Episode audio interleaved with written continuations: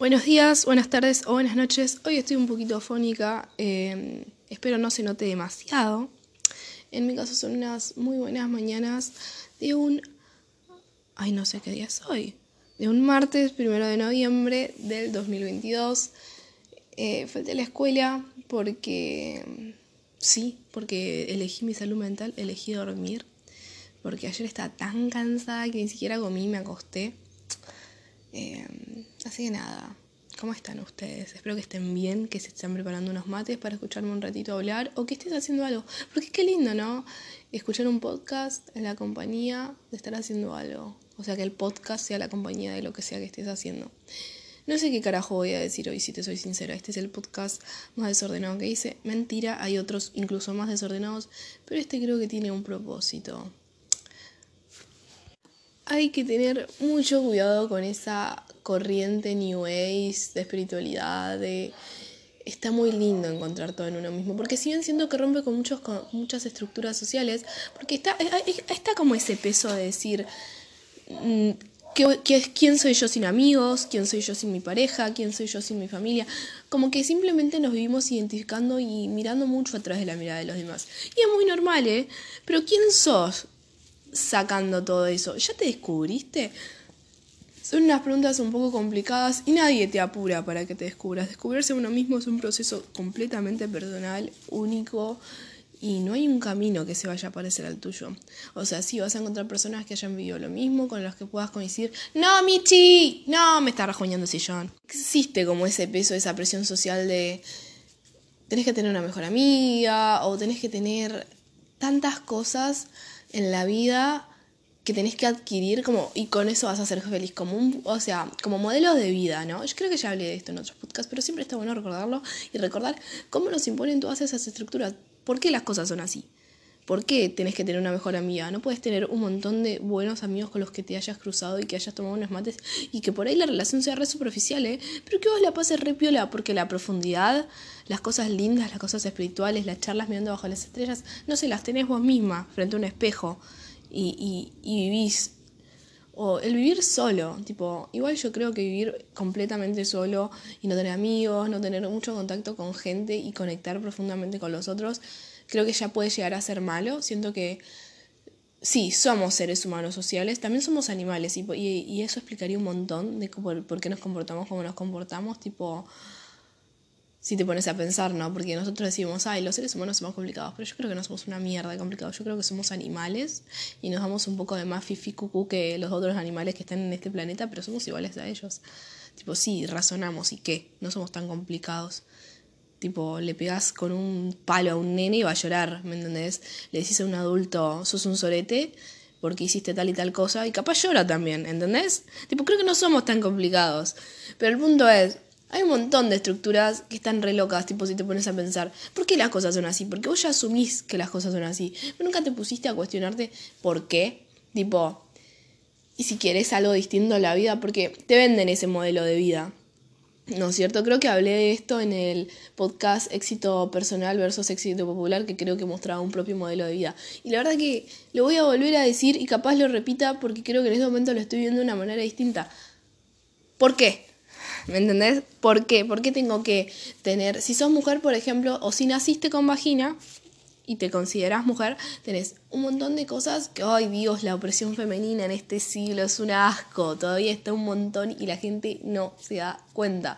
Igual ya se está desconstruyendo. ¿Y sabes cómo se desconstruye? ¿Sabes cómo se va a la mierda eso? Rompiendo vos los estereotipos. Por ejemplo, las pibas que se consideran mujer y que se sienten mujer y que simplemente tienen un estilo de ropa, de cuerpo, que rompe con todo lo que se, todo lo que se supone que tiene que ser una mujer. ¿Me entendés? Romper con esas cosas. O las personas que tienen estilos de vida diferentes, tipo los mochileros. Yo esos flacos los re respeto, tipo, te liberaste de todo el sistema, te lanzaste y estás ahí viviendo. Yo tengo una prima que le dicen la gorda. Eh, no es gorda, es media, tipo, es media cachetona nomás, pero la gorda le dicen. Con mucho cariño, le dicen la gorda. Y tipo, la loca cuentan que desde que tenía, no sé, 13 años estaba pidiendo en la calle, tipo, no, no tenía que pedir a la calle, tenía todo, tenía comida, tenía mamá, tenía papá, tenía hermanos, tenía todo, ¿viste? Porque la, la mina tipo nació en una familia que no era caudalada, pero que la podía mantener, ¿viste? Tipo, una, una familia que se ocupa por ella.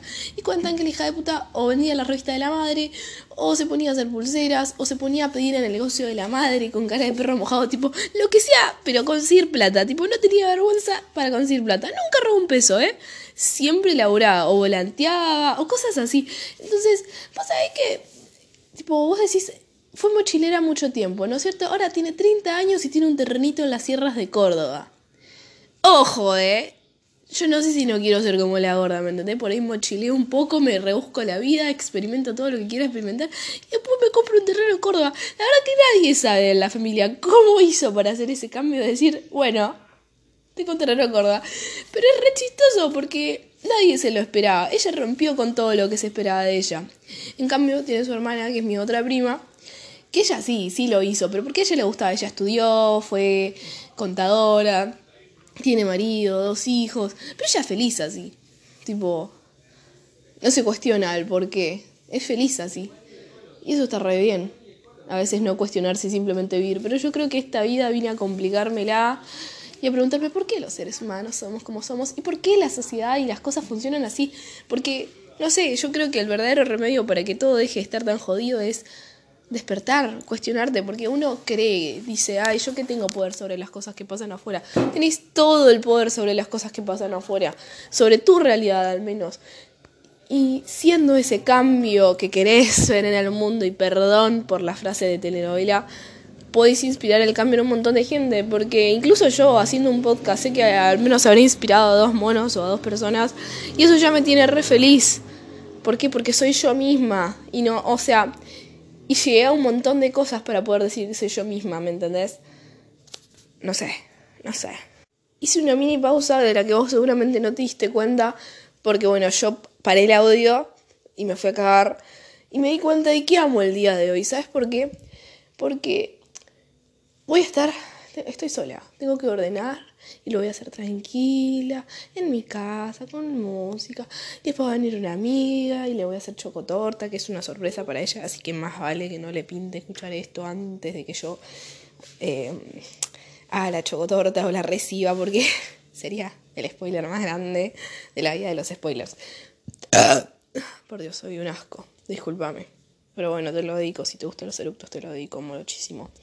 El punto es, también hay que disfrutar de las cosas siempre de la vida. Yo estoy disfrutando muchísimo de este día, del hecho de estar grabando un podcast, del hecho de estar compartiendo con vos, con un extraño y poder hablarte, ¿sabes?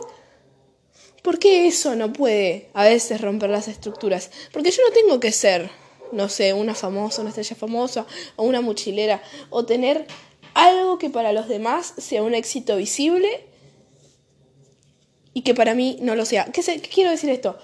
El hecho de que mi éxito no parezca éxito o no cumpla con la idea de lo que se espera que sea el éxito, no significa que no lo sea. Por ahí tu éxito más grande hoy es haberte podido dar una buena ducha o cepillarte los dientes. O tu éxito más grande hoy es que te encontraste un gatito en la calle y le hiciste un mimo y hablaste con el dueño y hablaron de sus gatos juntos. ¿Qué sé yo? ¿Qué significa el éxito para vos hoy? O no necesariamente el éxito. ¿Qué significa tu vida para vos? ¿Qué querés vos?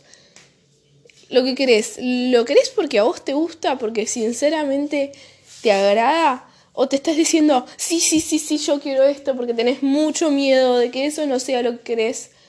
Solo porque, no sé, a tu mamá no le gustaría que hagas otra cosa. Plántatela.